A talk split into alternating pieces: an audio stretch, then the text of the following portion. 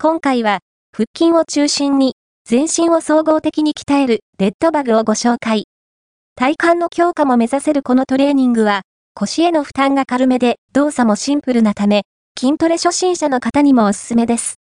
フィットネスランニングトレーナーとして活躍する鳥光健二さん監修のもと、正しいやり方、フォームを動画で解説します。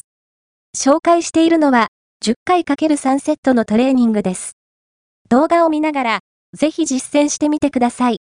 動画で、動きを、チェック、デッドバグの正しいやり方1、仰向けに横になり、両腕と両足を上げる2、両腕はまっすぐ伸ばし、両足は垂直に上げてから90度に曲げる3、片方の腕と足はキープしたまま、手と足をゆっくり伸ばし、床につけずに戻す4、この動きを左右交互に繰り返す、実施回数10回 ×3 セットポイント、床から腰が浮かないように呼吸を忘れずに、吸って吐いてを繰り返す。疲れても、正しいフォームをキープ鍛えられる部位、全身、腕、太もも、腹筋、体幹、エトセトラ。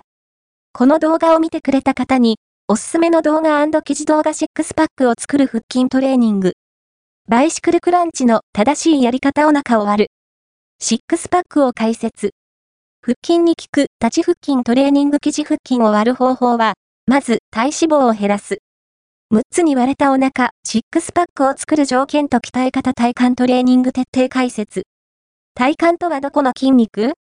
初心者におすすめのメニューと効果を高めるコツ、監修、鳥光健治、鳥光、竹則、フィットネスランニングトレーナー。1991年生まれ、千葉県出身。出張パーソナルトレーナー。スーンと5、アンバサダー、VX4 アドバイザリー、HOKA11 サポート。